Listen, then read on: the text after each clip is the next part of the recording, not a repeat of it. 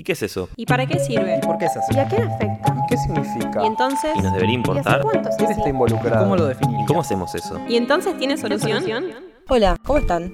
Bienvenidos a Datos para Chapear, un espacio donde reivindicamos las preguntontas y nos permitimos admitir que hay cosas que mucho no entendemos. Hoy trajimos a una invitada muy especial, muy querida por la casa, Magdalena Villegas. Magdalena, o Mau, es directora de Economía Popular y Social en el Ministerio de Desarrollo Humano y Hábitat de la ciudad. Es politóloga, pertenece al PRO y se define como feminista.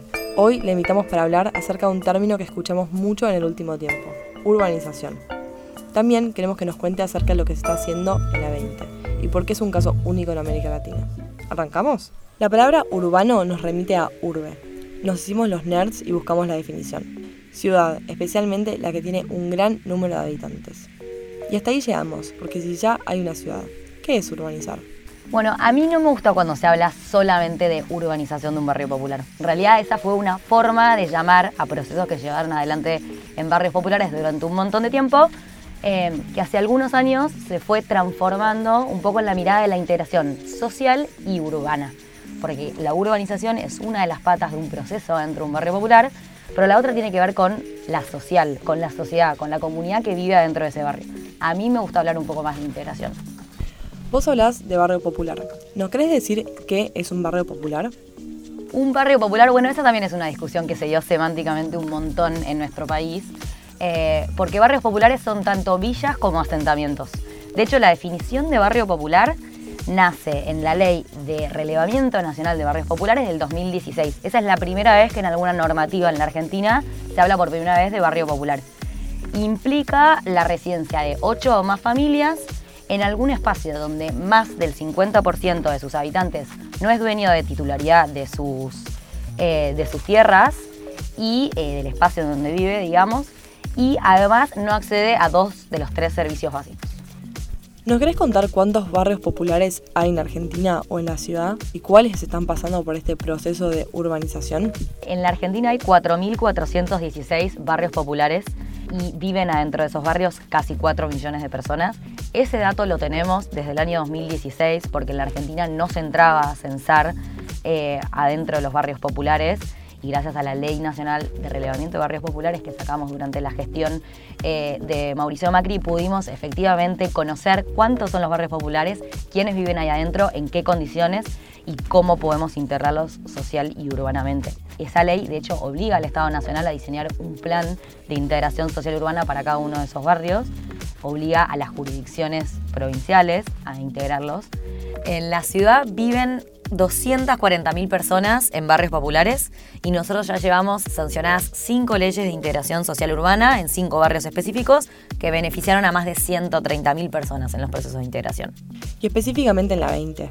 ¿Qué se hizo y qué es lo que se está haciendo? El barrio 20 es una de las villas o barrios populares más grandes de la ciudad. Está en la Comuna 8, viene en el sur de la ciudad y de hecho es uno de los más antiguos.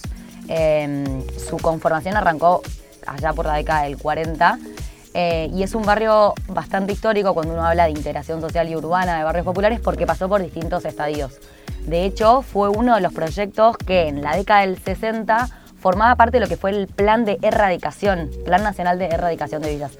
Fíjense cómo fuimos moviéndonos o transformando un poco la forma en la que llamamos estos procesos. Pasamos de la erradicación a la urbanización y ahora a la integración social urbana. Y en la 20, eh, desde la ciudad de Buenos Aires, desde el año 2016, estamos llevando adelante un proceso de integración social urbana de la totalidad del barrio. Es un barrio en el que viven casi 28.000 personas, cerca de 10.000 familias. Y, y bueno, estamos trabajando como en los tres planos en los que componen un proceso de integración social urbana, que son por un lado el eje habitacional, trabajando en que todas las familias puedan acceder a viviendas eh, en condiciones habitacionales, en la urbanización, que tiene que ver con el acceso a servicios y al hábitat, a la infraestructura básica de cualquier barrio, y también en su integración social y económica. ¿Nos querés contar cuáles son los pasos para la integración social? Bien, lo primero que se hace cuando se toma la decisión, sobre todo política, de integrar social y urbanamente un barrio, es primero aprobar una ley que ampare ese proceso. Es decir, se pasa por un proceso en la legislatura o en el Congreso Nacional, en el caso de, barrios fuera de la ciudad, en el que se aprueba un plan de integración y la obligación de, en este caso el gobierno de la ciudad, de integrar socialmente un polígono. El polígono es como si fuera el mapita en el que está radicada, digamos, ese, ese barrio popular, en este caso la 20. Después de que se aprueba eso en legislatura, algún, eh, alguna dependencia de gobierno, en el caso de la ciudad fue el Instituto de la Vivienda de la Ciudad, diagrama o lo que se llama un master plan de integración. Es decir, dibuja cómo lograr que esa villa, ese asentamiento, ese barrio popular se integre al resto de la ciudad. Y eso tiene distintas partes, porque tiene, tenemos que pensar, por ejemplo, en la apertura de nuevas calles que separen un poco los, los pasillos propios de cualquier villa para poder llevar los servicios básicos, llevar la infraestructura, construir los espacios verdes que son necesarios en cualquier barrio, etc.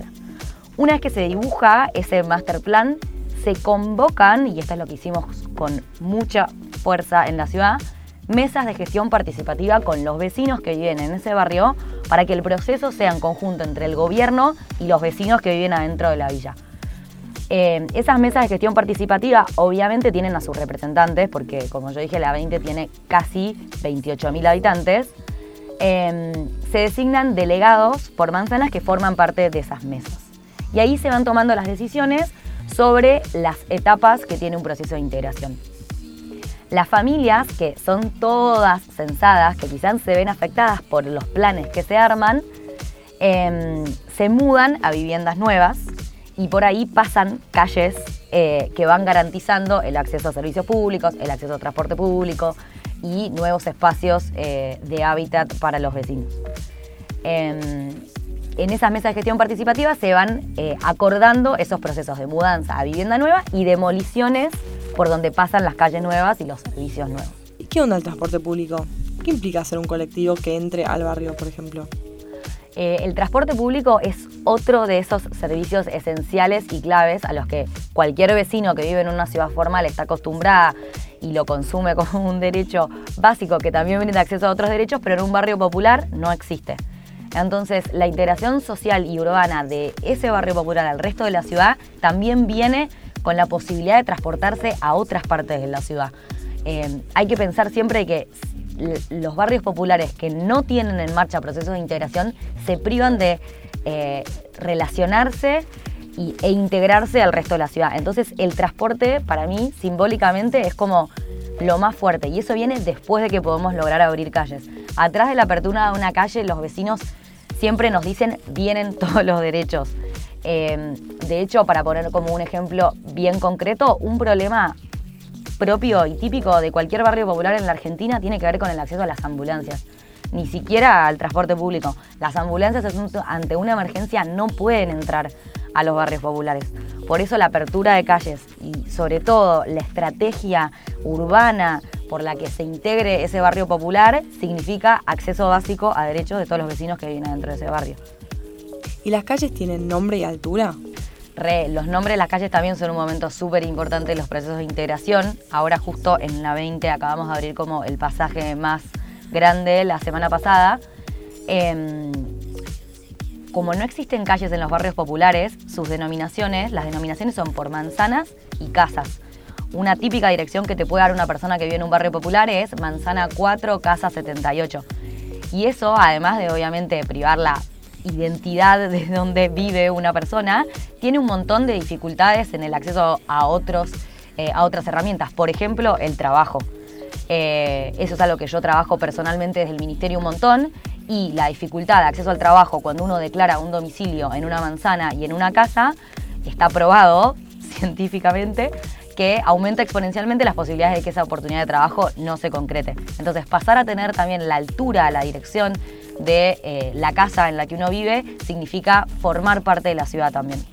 ¿Nos querés contar de algún ejemplo concreto que te acuerdes? Algo re lindo que también estamos haciendo en la 20 a partir de este eh, pasaje grande que, em, que abrimos la semana pasada es que eh, en estas mesas de gestión participativa también se vota de manera colectiva y participativa los nombres de las calles nuevas que se van abriendo, respetando también la tradición, la historia de esos barrios, los, los ídolos, los íconos, los símbolos. Em, y es como muy lindo ver como una comunidad, después de haber apostado a un proceso que obviamente es largo, porque un proceso de integración lleva mucho tiempo, eh, finalmente puede terminar viviendo en una casa con dirección y además eh, eligiendo el nombre de la calle en la que vive. ¿Y por qué es importante hacer este trabajo? Yo creo que es importantísimo integrar eh, social y urbanamente a los barrios populares, primero para lograr que mm, ningún argentino vea condicionado su futuro por el lugar en el que nació. Eso es lo que a mí me inspira a trabajar en lo que hago. Siento que el derecho a que tu vida no esté condicionada por el lugar en el que naciste tiene que ser como el horizonte y el foco.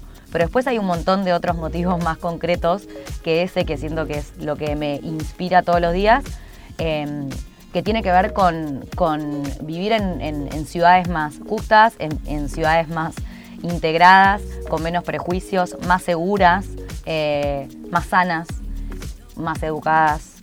Em, siento que de, mano, de la mano de la integración social urbana también vienen un montón de otras cosas que, que los estados y el Estado argentino en este caso tiene la obligación de, garantizar.